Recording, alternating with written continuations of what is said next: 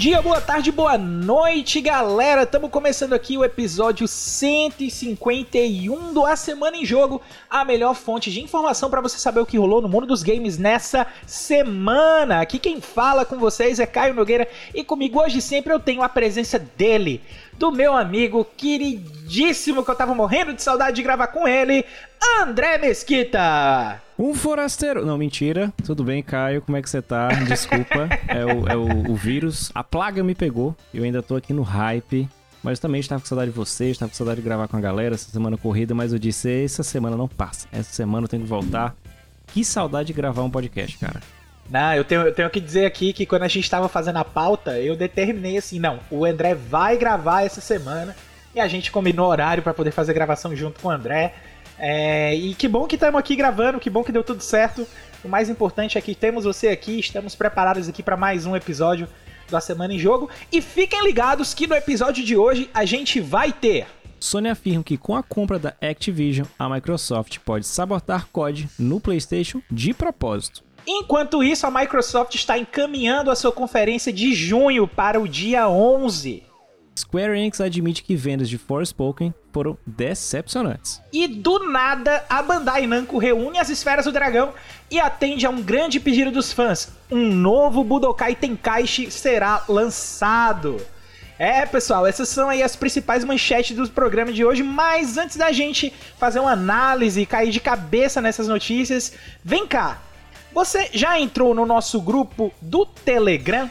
Então, a gente já tá com a comunidade bem movimentada por lá pelo Telegram, lotada de gente apaixonada por videogame que nem a gente aqui da Semana em Jogo. E agora para 2023 a gente tá com uma novidade para fazer o Telegram bombar ainda mais. Então, o que é que a gente vai fazer, ó? Se liga. Todo mês a gente vai sortear um jogo na faixa para quem indicar e trouxer gente nova para fazer parte lá da Semana em Jogo no Telegram. É isso mesmo que você ouviu. Se você ajudar a gente a crescer o grupo, vai estar concorrendo todo mês a um jogo de PC ou jogo de console, incluindo o jogo de Nintendo Switch, que são esses mais de valores mais altos aí. Então, ó, gostou? Entra lá no t.me barra asjamigos e vem ajudar o grupo dos amigos da Semana em Jogo a ficar ainda maior. O link mais uma vez aqui para vocês é t.me barra ASJ Amigos. E os links vão estar tá aí nas anotações do episódio para facilitar para vocês, beleza? Jabá feito, meu amigo André. Como é que está aí o seu coraçãozinho? Porque eu não, eu não vou perguntar o que é que você jogou, porque eu sei o que é que você jogou. A minha pergunta é: a demo de Resident Evil 4 atendeu às suas expectativas, meu caro? Eu posso dizer que se não lançar o jogo, a demo já é o jogo do ano. Só falo isso. não, cara, é assim. Uh, a gente tá na expectativa, né? Porque esse mês de março. Não digo esse mês de março, mas esse início de ano em si, né? Esse primeira, primeiro semestre, primeira safra de, de Jorginhos desse ano, ela tá bem abastecida. Então, já tem os jogos que eu já cogitava para melhores do ano. Então, a gente tem saindo nesse bolo aí. Tem Resident Evil 4, tem o Zelda Tears of Kingdom, que tá menos de 50 dias, ou pouco mais de 50 dias ou menos, dependendo quando você estiver ou até mesmo se você estiver jogando quando você tá ouvindo isso no futuro. E Final Fantasy XVI também, que vai sair em junho. Então são os três jogos aí apertadíssimo a janela. Graças a Deus, né? Tipo, não uma semana junto do outro. Ele não sofreu o que o Horizon sente toda vez. Tipo assim, sai Horizon, depois sai o Zelda. Sai Horizon, uma semana depois sai o The Ring. Mas uh, eu tava na expectativa de ter uma demo, porque os, os últimos jogos de Resident Evil tiveram demos. E, cara, fabuloso. Fabuloso porque Resident Evil 4 é até engraçado. Eu comentei isso ontem quando fiz a live. Ele é um jogo que tinha tudo para dar errado. Em que sentido? Ele era uma experimentação do Shinji Mikami que, né, agora se aposentou. Um abraço para você, Shinji. Obrigado pelo seu legado. E ele até brinca, cara, eu fui experimentando mais ação, fui experimentando outras coisas. E ele deu certo. É uma mistura que deu certo. Revolucionou. E era meio que mexer no vespeiro. Diferente do remake do 2 e o remake do 3, a, a, a mexer no 4 ia ser um, uma loucura, mas eu acho que eles conseguiram fazer. O, o, trabalho que eles fizeram nele tá muito bom, embora seja uma demo, eu não vi as outras partes. Mas só o início, a adição de pequenas cenas, principalmente aquela quando ele vai mostrando o Leo treinando e mostra o Krauser, já é algo que já, porra, perfeito. Porque quando ele aparece no jogo, a primeira vez você fica, poxa, é um parceiro do Lee. Aí você só tem que jogar aquele jogo do Wii, que é o Umbrella Chronicles, que aí você tem uma missão com o Leon e o Krauser na Amazônia e tal. Então, mas, cara, combate perfeito. Eu joguei a versão do PC, né? Não tenho, o PS5 ainda vai voltar pra cá. mas tá muito bom. Otimização muito boa. Caio, dá pra escolher Oi. se o cabelo do Leon tem mais fios ou menos, cara. Vem dizer que um jogo desse não é bom? Caraca. Isso é perfeito, cara. Curti pra caramba. Ah, também tem outro joginho que eu tô jogando, que a gente recebeu da semana do jogo, mas ainda não posso comentar. Quem sabe no próximo podcast eu comente, mas tô me divertindo bastante. E também por experimentações que chegou o meu controlezinho, né, que eu já tinha te falado, o 8-bit do cara. Sim, eu vi, eu vi. Experiência maravilhosa, viu, bicho? Eu vou ver se eu faço um pequeno review para as redes sociais ou lá pro, pro canal, porque compra certa e garantida. Você tá, você tá usando esse controle pra jogar só no Switch ou você usa ele no PC também? Não, eu tava usando pra PC porque, como eu vendi o PS- o PS5 foi o DualSense junto, o Romulo ele me emprestou, me emprestou não, eu roubei um, um Pro Controller dele junto com o Switch, mas eu fiz os testes pra Switch e eu tô usando prioritariamente pro PC. Pra aqueles que eu não utilizar o, o meu mouse e o, o meu teclado, eu vou usar no controle. Então, tipo, ontem eu joguei Resident Evil com controle e também no meu mouse teclado, pra ver a diferença. Cara, mas ele é muito bom, muito bom mesmo. Ele tem uma pegada gostosinha, como os controles do Xbox. Ele já vem com alguns gatilhos atrás, também tem botões adaptáveis, que então isso já facilita. E a- só uma mudança de chave, eu já mudo pra Switch, já mudo pra PC, pra celular, isso é muito bom, muito bom mesmo. É, isso aí é, facilita muito. Então, eu tava até com algumas coisas da 8-bit Do pra poder resolver, mas eu só não vou pegar um controle desse. Eu vi ali as reviews, achei bem confortável. Só não tô pegando porque eu já peguei um adaptador da, da 8-bit Do pra usar o DualShock 4 Sim, no, é, no Switch. Então, tem sido uma experiência bem confortante jogar jogos assim de Switch, jogar Zelda no controle do PlayStation. Tem sido um negócio bem legal. Então, é, eu vou ver aí como é que vai ficar a questão dos controles, porque o que eu mais estou precisando agora, na verdade, são Joy-Cons, porque eu não estou usando meu Switch em modo portátil, Uhum. porque os meus Joy-Cons estão malucos no drift. Eita, Mas porra. já estou resolvendo, já encomendei aí. E, esse aqui já não tem, viu? Porque eu peguei aquela versão que é analógica magnética, então drift nunca. Graças a Deus. É, então, os meus Joy-Cons aí estão chegando, mas depois do Joy-Con aí, quem sabe não vai ser aí a minha próxima compra de hardware. Porque até mesmo pra jogar, cara, como eu comentei, eu tava jogando Zelda, né? O, o- exatamente Breath of the Wild, porque eu ainda não tinha finalizado a primeira vez que eu tava jogando e eu ainda tô fazendo as quests, né? Então agora eu dei uma jogada maior essa semana. Tô fazendo as quests ali da região de Gerudo, ali da parte do deserto. E depois é que eu vou partir para outras partes do mapa para ir pegar outras bestas divinas, mas por enquanto tá lá. Eu acabei de descobrir o esconderijo dos bandidos e tal, tô ainda me aventurando por lá. E além disso aí também, devo dizer que joguei a demo de Resident Evil 4, gostei muito do que eu vi. E também joguei um outro jogo é, que é mais ou menos nessa pegada dos Resident Evil, mas o Resident Evil mais clássico, que é o Echoes of the Living. Né? Saiu Sim. uma demo dele agora pro, pro Steam, né? E, cara, é, é bem legal a pegada dele, assim, porque é muito realmente Resident Evil clássico, controle tanque, é, mirar pra cima e pra baixo enquanto você tá apertando o botão, é, e correr, andar enquanto. é, tem que ficar parado enquanto atira, pode andar um pouquinho enquanto recarrega, o jogo te dá essa, é, esse desconto, mas é, ele tem uma pegada muito Resident Evil clássico mesmo. Dá pra ver ainda pela demo que o jogo tá bem cru, mas com o tempo aí a gente espera que o jogo realmente seja trabalhado e que fique mais tranquilo, mais completo de você poder jogar. Então, é, quem quiser dar uma conferida lá, pode dar uma olhada lá na Steam, a demo do Echoes of the Living. Tá, tá. A história é bem genericona, assim e tal. É, é- é- é- até lembra umas coisas de, de Resident Evil, mas é, é mais genérica ainda. E, e ainda assim ele tá num ponto que a história não importa tanto, né? Mas você pode lá dar uma, uma, uma garantida no, no, no jogo, na demo, pra poder ver a, a sua opinião de como é que tá a formação do jogo e se vai valer a pena. Eu tô botando fé, eu gostei do que eu vi.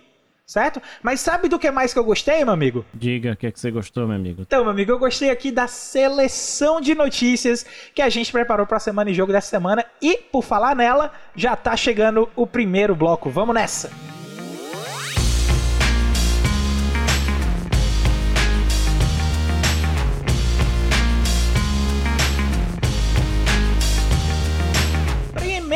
Bloco de notícias da semana em jogo aqui, rapaz, continuando essa novela aí de Sony e Microsoft com a seguinte notícia.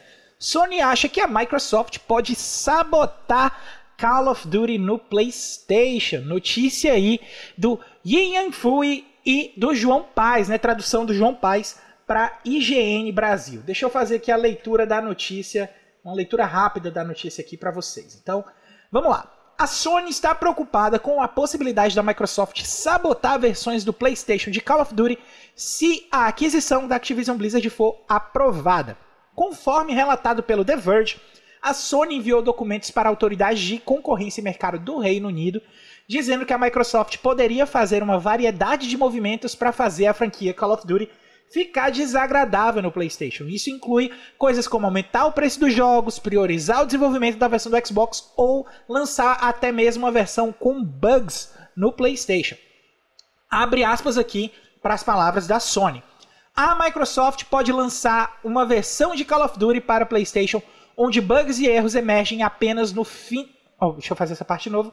A Microsoft pode lançar uma versão de Call of Duty para PlayStation onde bugs e erros emergem apenas no nível final do jogo ou após atualizações posteriores. Mesmo que essas degradações possam ser rapidamente detectadas, qualquer correção provavelmente chegaria tarde demais, quando a comunidade de jogos teria perdido a confiança no PlayStation como local preferido para jogar Call of Duty. E aí, André? Você lê essa notícia aqui como mimimi? Ou você acha que a Sony tem um, um, um ponto quando ela fala essas Eu vou começar com uma polêmica não tão polêmica. Se fosse um jogo da Bethesda, eu ficaria até quieto. Ia vir com bug de qualquer jeito. Mas como é um jogo da Activision se tratando de, de Call of Duty, cara, não, não, não faz sentido algum. Para mim, isso aí é o 72 horas da Sony. É uma, man... é uma maneira desgraçada de tentar barrar uma compra ah, eu já falei sobre isso, eu acho que sei, não sei quantas vezes, acho que mais vezes do que a Sony entrou com um pedido de processo para acabar essa, essa fusão, que é sobre acho interessante do lado de vista consumidor, porque esses jogos vão pro Game Pass, e se entra no Game Pass, eu, você, a galera que é entusiasta, paga aquela mentalidade vai poder jogar entre, entre várias aspas de graça, tá certo? O jogo. Ah, totalmente, totalmente. Mas ao mesmo tempo tem aquele lado de é, a questão de propriedade intelectual, de big techs, essas empresas gigantes acumulando mais e mais e mais patrimônio e fazendo que a gente não tem opções. Né? Então tem os dois lados da moeda, mas ver outra empresa que se tivesse a mesma oportunidade, a mesma bala na agulha teria feito a mesma coisa, eu acho um pouco demais, sabe?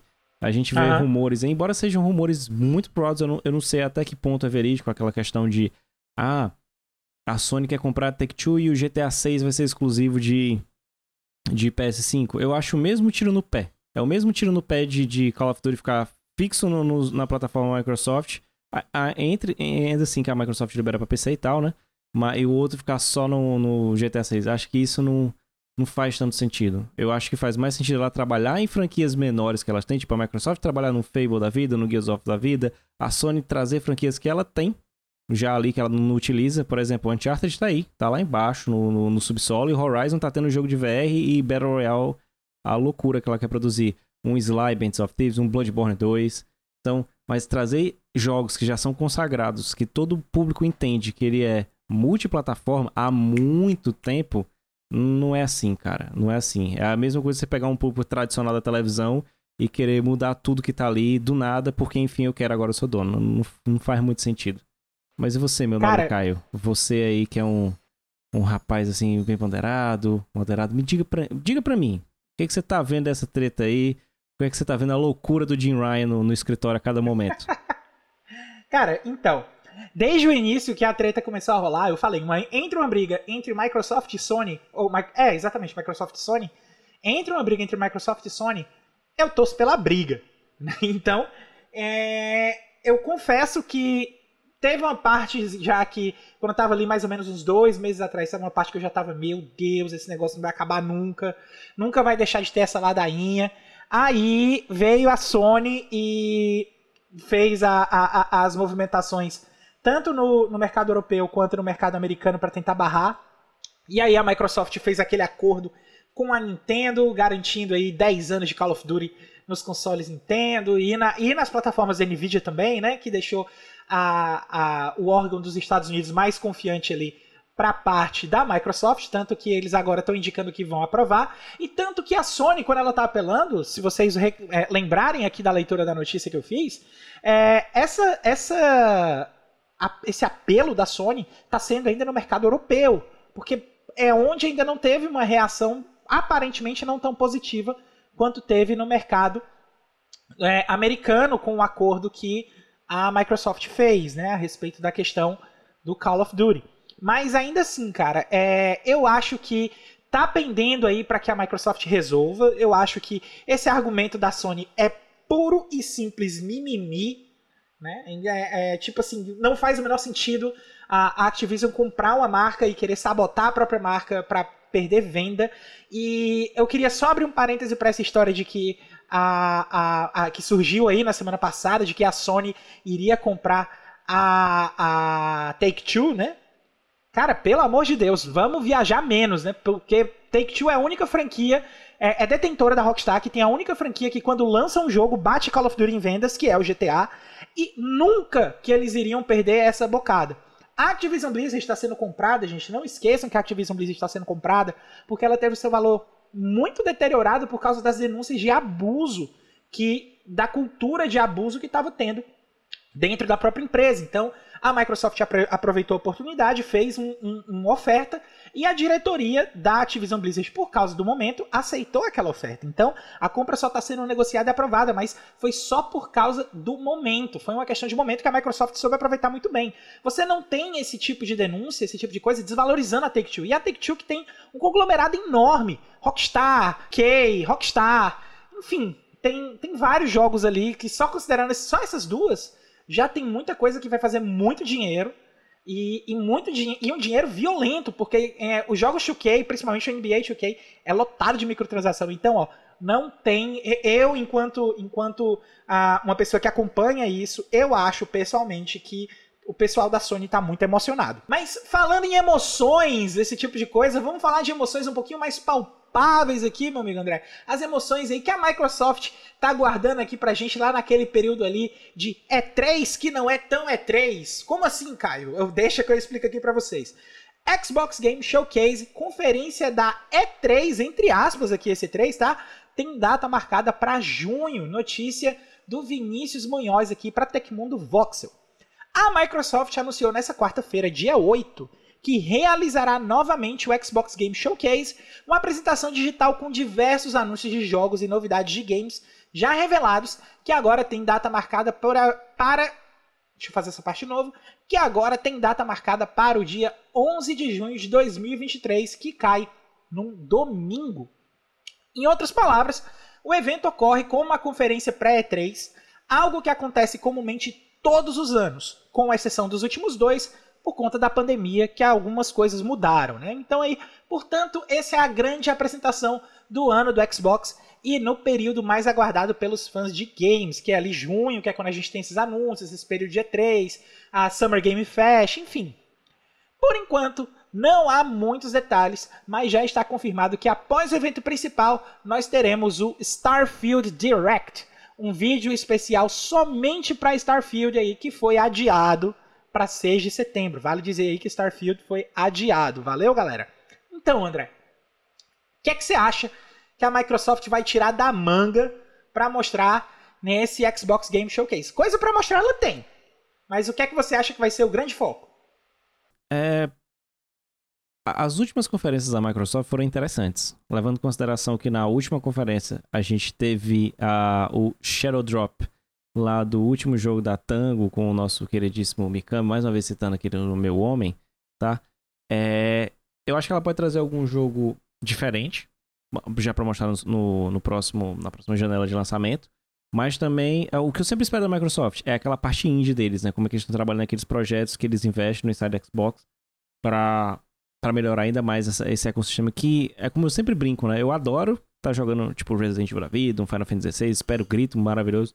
Mas sempre quando tem uma chance, uma oportunidade de conferir jogos indies ah, que às vezes ou estão meio esquecidos, ou então a galera realmente não dá tanto valor. Não sei porquê. O que aconteceu ano passado, eu cito os dois melhores jogos para mim do ano passado, Chained Echoes e o o Signalis. São dois jogos que chegaram aí pelo Game Pass, sabe? Então esses, esses projetos para mim são interessantes. Não sei se ela deve, deve apresentar alguma coisa assim de grandioso, a, a não ser que ela fale, por exemplo, do jogo de Indiana Jones, que é, que é um projeto dela, próprio dela, uh, um novo Gears, tá? Tipo, pelo menos um trailer, algum, mostrar alguma coisa, nem que seja CGI. É, tá na hora, né? Já, já tá na. Acho que passou já da hora, né? Acho que, assim, a gente só deixou passar pelas últimas aquisições, né? Bethesda e depois Activision. Então a gente, meu Deus, a gente pensou mais no que ela trouxe pro ecossistema dela do que próprio. Mas eu não sei se muita coisa além daí. Se essa parada tiver resolvida, quem sabe um mostrando alguma coisa do novo Call of Duty, algo relacionado aos novos jogos da Activision, sei lá, ou, algo, conteúdo exclusivo de Diablo, que tenha, o Diablo 4 que tenha só para pro Xbox. Ou então, quem sabe, né, já, também já está na hora, é, alguma coisa relacionada a Skyrim 2, o famoso The Elder Scrolls 6, que faz muito tempo e a gente só viu um trailerzinho CGI, eu sei que Starfield está dando problema, mas problema em Bethesda para trabalhar em joguinho é, é por causa do pleonasmo. Mas eu acho que já dá pra mostrar. Eu acho que já dá pra mostrar um guias novo, alguma coisa sobre o jogo do Indiana Jones e o The Elder Scrolls. Fora isso, para mim é lucro. Mas esses aí são os três que eu acho que eu já espero porque falaram há muito tempo, então tá na hora de mostrar, né? Mas você, querido Caio, o que você acha que, que ela vai trazer? Se ela tá preparando alguma cartada não só de jogo, mas também de ou aquisições, mostrar como é que vai ser o futuro do Xbox, sei lá, uma nova parceria, algum um Game Pass 2.0, o que, que você tá achando que vai rolar aí? É, as últimas conferências da Microsoft têm sido um ritmo bem legal, porque ela não para para falar alguma coisa ou para discutir coisas. É, é, jogo atrás de jogo, atrás de jogo, atrás de jogo. E já tem uns 5 anos que, esses, que essas apresentações que ela faz aí nesse showcase de junho tem esse formato. Seja ele dentro da E3, seja ele fora da E3, como já aconteceu. Então, o ritmo dessa apresentação é bem interessante, exatamente porque é jogo, jogo, jogo, jogo, jogo, jogo o tempo inteiro. Né? Às vezes é uma, é uma parceria, é um anúncio de jogo, ou, é, Play Day One ou Xbox Game Pass, né? um negócio assim. E assim, dentre os jogos que eu queria destacar, que eu queria ver, eu estou interessado no Forza, porque, ao que tudo indica, a, a Microsoft está mudando o, o formato do negócio do Forza e ela está lançando o Forza como um jogo como serviço, né? Que o jogo agora não é o Forza Motorsport 8, que, que queria ser lançado, não é o Forza Motorsport 7. É só Forza, né? Na numeração não tem mais número. É agora Forza. é só Forza Motorsport. E ao que parece, ela vai ficar lançando atualizações. O meu Forza favorito não é o Motorsport, é o Horizon, Sim. exatamente porque tem uma pegada um pouco mais arcade. Tem a questão do festival, que eu acho bem criativo e tal, mas é, eu acho muito curioso essa questão do Forza virando jogo como serviço. Eu quero ver como é que vai ficar. E se vai ter algum anúncio também de alguma DLC Horizon aí para esse Forza, né? Também tem um jogo que eu coloquei na minha cabeça que esse jogo não existe, tá? Porque eu não quero ficar morrendo de hype até ele ser lançado, que é uma tal continuação de um tal jogo indie de um estúdio chamado Team Cherry, né? Uhum. Que é um, um jogo aí de, de insetos, né? Um, um jogo chamado Hollow Knight, que ele não foi programado para ter continuação, Sim. né? É, não existe nenhuma continuação dele que está programada, porque, e e eu repito, eu digo isso porque a minha mente está programada para imaginar que essa continuação não existe, porque se eu ficar preocupado com o lançamento desse jogo, eu não vou pensar em mais nada da minha vida. Tá? Então, eu penso assim dessa forma. Eu acho que pode ser que a gente tenha algum anúncio de novidade sobre isso, uma vez que as últimas notícias de que esse jogo não existe foram lançadas num evento da Microsoft. O pessoal estava esperando muito que fosse no evento da Nintendo, mas foi no evento da Microsoft. E talvez aí, nesse Xbox Game Showcase, vai ter confirmado: ó, esse jogo realmente não existe, tá? Ele não vai ser lançado. E a gente vai ter uma data confirmando o não lançamento desse jogo. Tá? Então eu acho que, que é isso que eu tô esperando aí para essa apresentação da Microsoft. Mas eu também tô esperando outra coisa, que essa é mais rápida, é mais tranquila de acontecer, que é o segundo bloco de notícias dessa edição da Semana em Jogo, que é só passar essa transiçãozinha e ele vem já.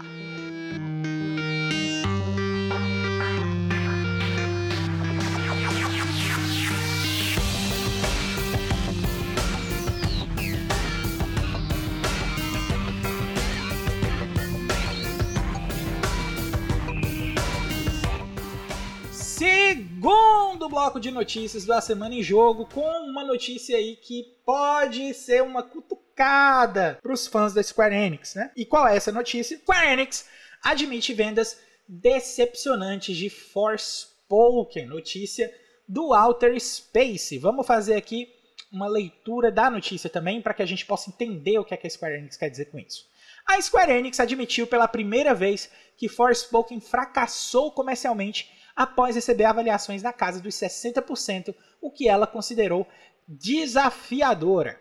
Lançado em 24 de janeiro para PlayStation 5 e PC, Forspoken foi recebido com críticas majoritariamente negativas, direcionadas principalmente ao enredo, personagens e cenário. Agora foi confirmado pela própria Square Enix que as vendas também não corresponderam às ambições da empresa, que investiu pesado no desenvolvimento e marketing do jogo. O presidente da Square Enix, Yosuke Matsuda, disse que as vendas de Forspoken foram sem brilho após críticas desafiadoras. No entanto, abre aspas aqui para as palavras do Yosuke, o jogo também recebeu feedback positivo sobre seus recursos de ação, incluindo suas capacidades de parkour e combate. Por isso, produziu resultados que levarão à melhoria de nossas capacidades de desenvolvimento de outros jogos no futuro. Dito isso, suas vendas foram fracas e, embora o desempenho de novos títulos com data de lançamento em fevereiro e março seja um determinante final, vemos um risco considerável de queda em nossos ganhos no ano fiscal de 2023/3, né? a terceira, terceira parte do ano, assim que eles consideram, né? Eles consideram quatro meses, então é, o terceiro trimestre eles estão considerando aí uma queda nos ganhos. André, você aí que tem palavras, tem coisas para dizer sobre Forspoken, você aí que tem uma experiência já, digamos assim, mais casca grossa com a Luminous Engine, né? O que é que você tem aí para dizer dessa posição da Square Enix? Ah, cara, nesse ponto aí, a Square, ela já vem passando por um, um processo meio maluco, né? Ela vem lançando diversos títulos uh, anualmente, a gente fala mais do mercado para consumo interno japonês, ela se desfez de, de estúdios com potenciais absurdos, que era o Cross da, da Eidos Montreal e a Crystal Dynamics, que embora tenha sido, um tinha lançado um jogo ruim, que seria o Marvel The Avengers, outro lançou para mim a surpresa de 2021, que foi o, o jogo do Guardiões da Galáxia. Ela acaba se desfazendo de jogos que ela poderia pegar com o público ocidental, e ela vem trabalhando mais as IPs japonesas, tra trazendo uma ocidentalização. A gente vê nesse caso de Force Poke e a gente vai ver isso no Final Fantasy XVI. Mas existem problemas internos lá que são até mesmo de, de marketing vai perder o jogo. A gente teve a renúncia do Yusuke Matsuda, que era o, o antigo CEO da Square Enix. Já teve o, o novo que, que assumiu, que eu esqueci o nome dele agora. Mas mesmo assim, é um cara que a gente achava que ia tirar aquele discurso de investir em NFT, em Web3, o Caramba 4. Mas o cara vem especializado nessa parte, então ele já falou que vai trabalhar bastante com isso. É, a escola vem apostando em coisas meio que malucas. E o Forspoken já dava para saber que, que iria acontecer isso. Era um jogo que tava. Ah, eu não. É, é, meio chato falar isso sem, sem, sem ter jogado, mas você já notava. Era, era um padrão Square Enix. Como você falou da Luminous, eu vi ali requintes de Final Fantasy XV. Que eu zerei, fiz tudo 100%, mas, cara, para mim é um grande potencial desperdiçado da franquia. E o Forspoken acontece isso. Tem os seus méritos de ser um jogo japonês, com uma protagonista feminina preta, então isso aí já é absurdo. Acho que a Thay já falou isso diversas vezes até aqui no podcast. Falou, Mas falou. mecanicamente, a, o, do, do que a proposta do jogo em si não casa tanto. Eu acho que fazer esse mix não, não foi tão legal. E dizer, até ela recentemente mencionou que algumas questões relacionadas a ah, culpou a crítica, é meio que um desconto da vida, né? Tipo assim, ah, meu jogo for ruim, eu vou culpar todo mundo menos eu. Eu acho importante que tenha é, uma reflexão porque o jogo tem pontos positivos, tem potencial. Ele acha assim, cara, se a gente trabalhar um pouquinho melhor nisso aqui, dá pra gente fazer um jogo melhor na sequência. Eu sei que é o medo da galera de gastar dinheiro, mas Assassin's Creed foi isso. Se você comparar Assassin's Creed 1 com Assassin's Creed 2, cara, é outro jogo. Uncharted também, Uncharted 1 com Uncharted 2, é um jogo completamente diferente. Uhum. Dá para trabalhar. É um universo, tem personagem, já tem a engine, já tá tudo estabelecido, mas uh, é notório que fosse acontecer isso. Eu acho que o grande grande número de vendas da, do, da não da franquia, mas da empresa vem com Final Fantasy XVI. E se eles vacilarem ali, que tem algumas coisas que já baixaram o meu hype na, na última demo, é preocupante. Eu já sabia que ela se desfez de diversas coisas, vendeu Tomb Raider a troco do pão. Mas, cara, era esperado. Quanto ia vender o absurdo, tipo, 50 milhões de cópias, também, também não rola, né, Square Enix? Também Um pump the brakes, né? Pé no freio. Mas você, querido Caio, o que você achou aí dessa, dessa declaração? Você concorda com o senhor? Você acha que também foi muita galera que não, que não soube analisar o jogo direito, que não soube ver o potencial do jogo, que ele era uma proposta diferente? Ou a Square tem que mesmo botar a mão na massa e fazer mais coisa boa? É... Acho que uns dois episódios atrás, quando eu tava gravando aqui com o Davi, em que a gente falou da questão da mudança do CEO da Square Enix, né? Que a gente estava precisando que a Square Enix entrasse no sangue novo, que alguém desse uma balançada nas coisas ali e tal. Só que a balançada que veio foi um, um tapa para frente em direção ao abismo, na minha opinião, porque é, é, esse presidente novo entrando e já declarando apoio assim a NFT e tal e blockchain, lançar jogos em blockchain, que teve um anúncio aí também que foi feito para essas outras semanas da Square Enix, não varia muito a posição que a Square Enix estava tendo com a direção antiga, o que já me deixa um pouco receoso, porque eu devo dizer que eu vi as coisas do Final Fantasy XVI, eu vi os vídeos e eu não gostei muito do que eu vi, não. Né? É, então eu já estou começando a ficar preocupado com Final Fantasy VII Rebirth. O que não devia acontecer, porque eu gostei muito do Final Fantasy VII Remake, de toda a proposta do jogo. E eu estou começando a ficar preocupado com Final Fantasy VII Rebirth porque é, era para ser um momento em que a gente iria continuar a proposta do Final Fantasy VII Remake, que foi uma coisa que me agradou, e agora eu já não tenho tanta certeza assim se, eu, se ele tem confiança de me levar para uma coisa que eu talvez não queira ver.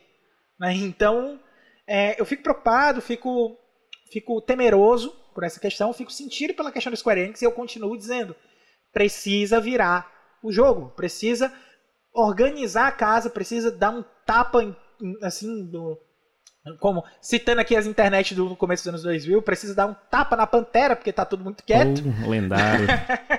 e organizar a casa, botar a coisa em dia.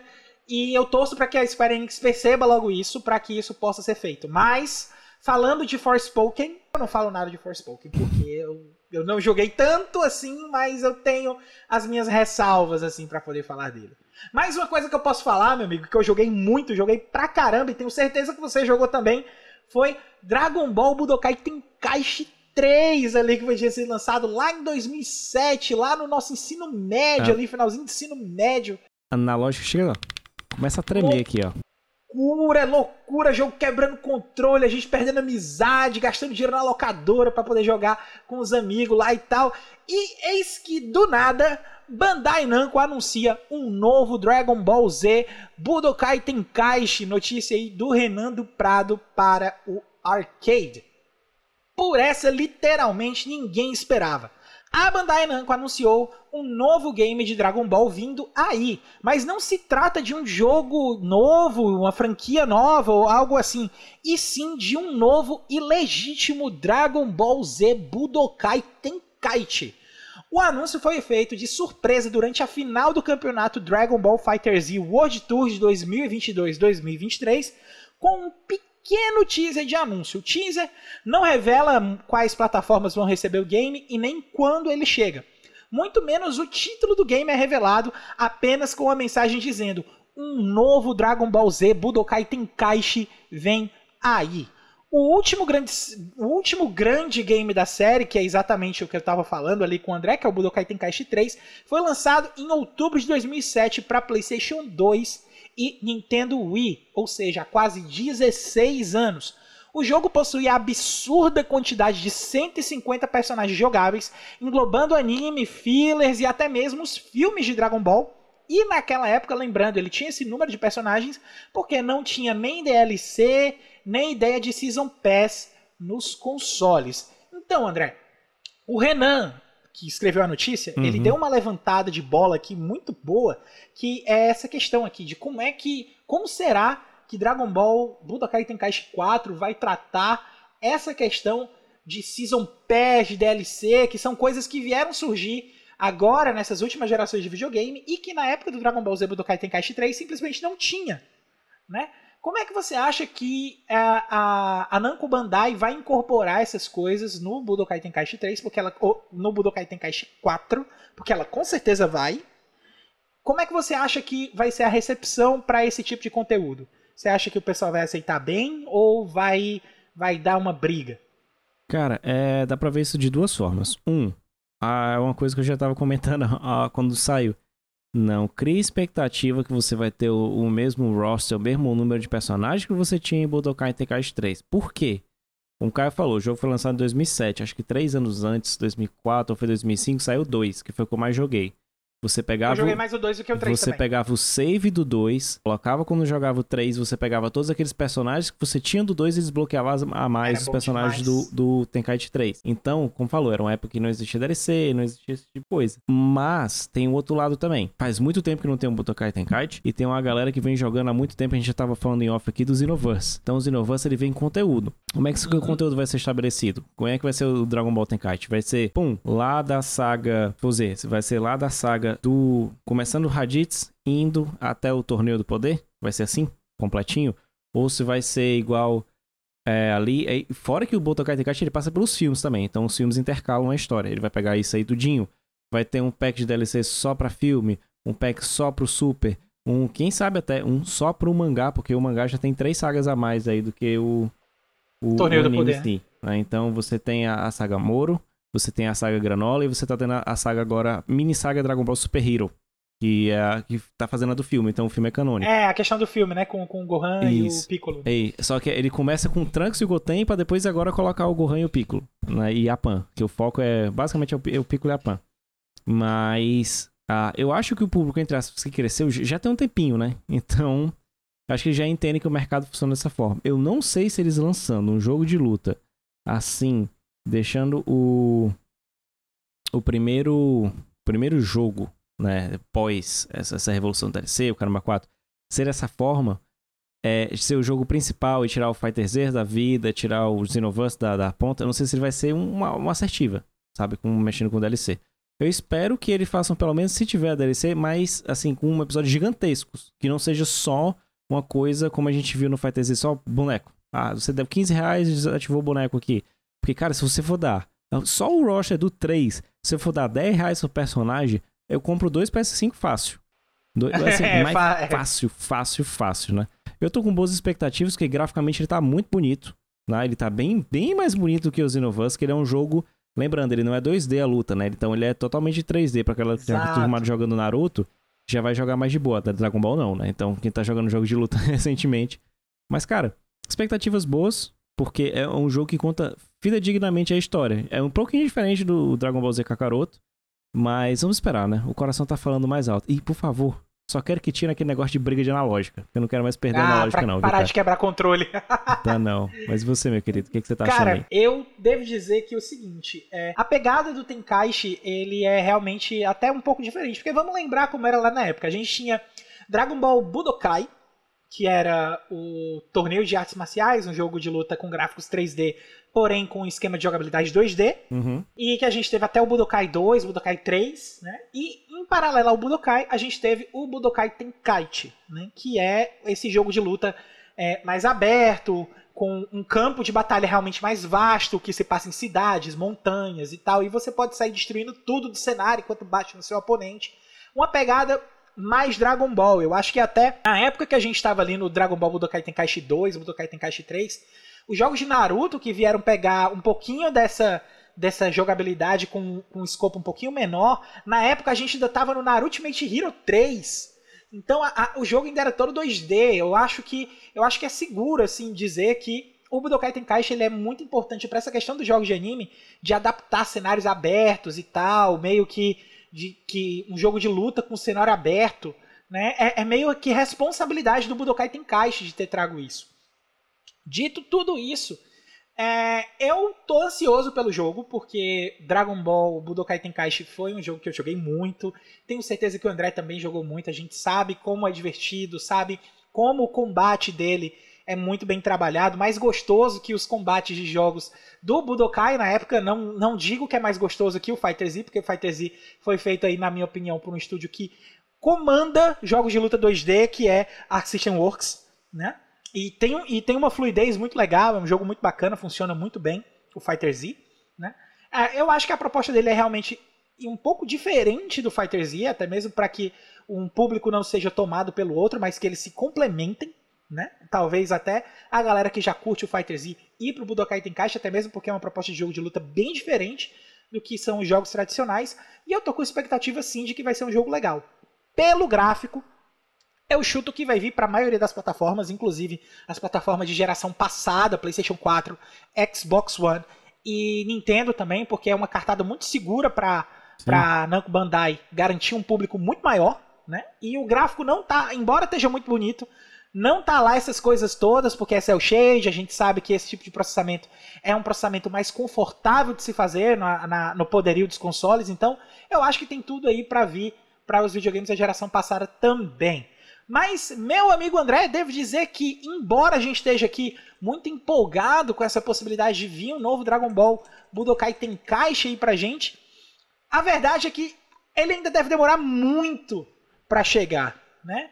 Então, se eu quiser saber como é que vai sair, os jogos que vão sair na semana que vem, cara, eu faço o quê? Ah, minha amiga, aí você não precisa nem reunir as sete esferas do dragão. Basta chegar aqui e colar com a gente na listinha dos lançamentos da semana que nós aqui do Semana Jogo preparamos para você. Chega junto, chega, chega, chega.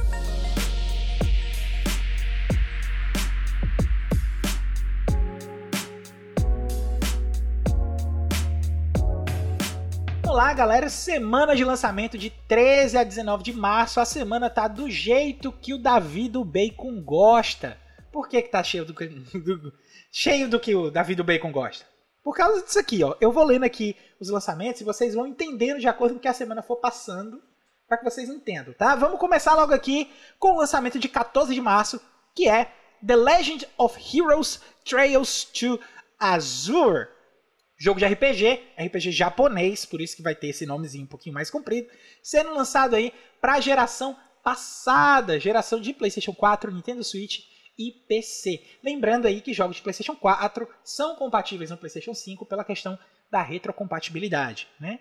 Então, é, mas o foco deles é geração passada, então esses são os jogos aí que estão na nossa lista de anúncios. Aí, passa o dia 15, no dia 16 de março a gente tem Alice Gear Aegis CS Concerto of Simulatrix. Um beijo, Davi né, sendo lançado aí para PlayStation 5, PlayStation 4 e Nintendo Switch. E diferente aqui do Legend of Heroes Trails to Azure, né, esse aqui é um action RPG que já tem uma pegada bem japonesa mesmo, tá? Pelo que eu tô vendo aqui da Splash Art. Então, já fica ligado nesse aí também. No dia 16 também, chegando para consoles, a gente tem o lançamento de Ano 1800, né, que é um jogo aí de estratégia, né, um grand strategy de, de management, né, de, de, se não me engano, de barcos, de exploração, né, chegando aí para PlayStation 5 e Xbox Series, tanto o S quanto o X.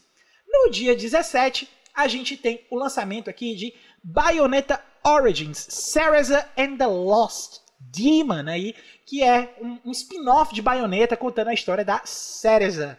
Né, que quem joga ali sabe quem é. Eu não vou entrar muito em detalhe, porque se você não jogou Bayonetta, vai jogar Bayonetta. Tá? Vai terminar esse episódio, você vai colocar um, um jogo de Bayonetta que você tem disponível para jogar e vai jogar Bayonetta porque é um hack slash delicioso. Chegando aí com exclusividade pro Nintendo Switch no dia 17 de março. Também no dia 17 a gente tem a chegada de WWE 2K23, jogo aí de luta livre, né? O Telecat, para quem lá assistia lá na manchete, chegando para PlayStation 5, PlayStation 4, PC, Xbox Series e Xbox One.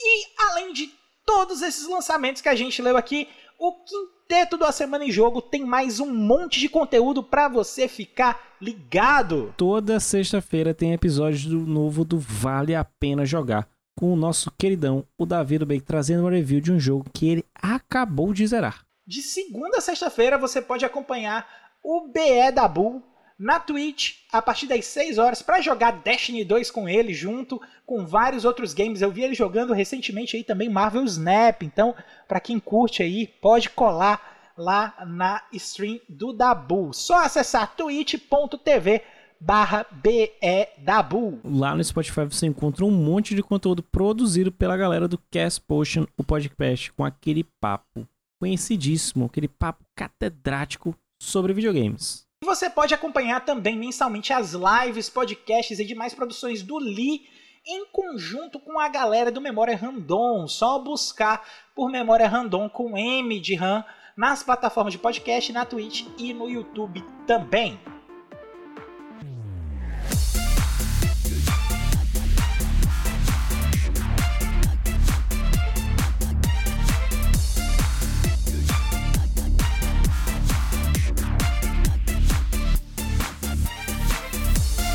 Pessoal, esse foi o episódio 151 do A Semana em Jogo. Se você ouviu até aqui, muitíssimo obrigado.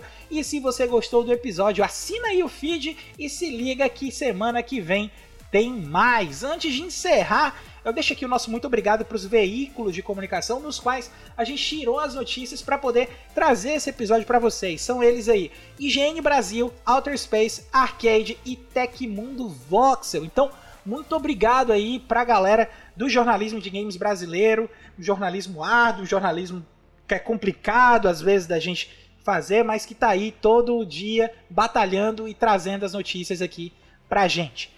Deixamos também um lembrete para você participar do grupo da Semana em Jogo no Telegram. Mais uma vez aqui o link para vocês é o t.me barra asjamigos. Lembrando que tem sorteio de jogo todo mês, então a gente está esperando vocês lá, beleza? E para finalizar, que tal seguir a gente nas nossas redes sociais? Eu tô lá no Twitter, no Instagram e também no TikTok em arroba Mesquita. E eu tô no Twitter com arroba foi o Caio, beleza, galera? É isso, esse foi o episódio dessa semana. Vou deixando aqui um abraço para vocês. Eu sou o Caio, rima não tem. A gente se vê semana que vem, pessoal. Um abraço e tchau, tchau. Tchau, tchau.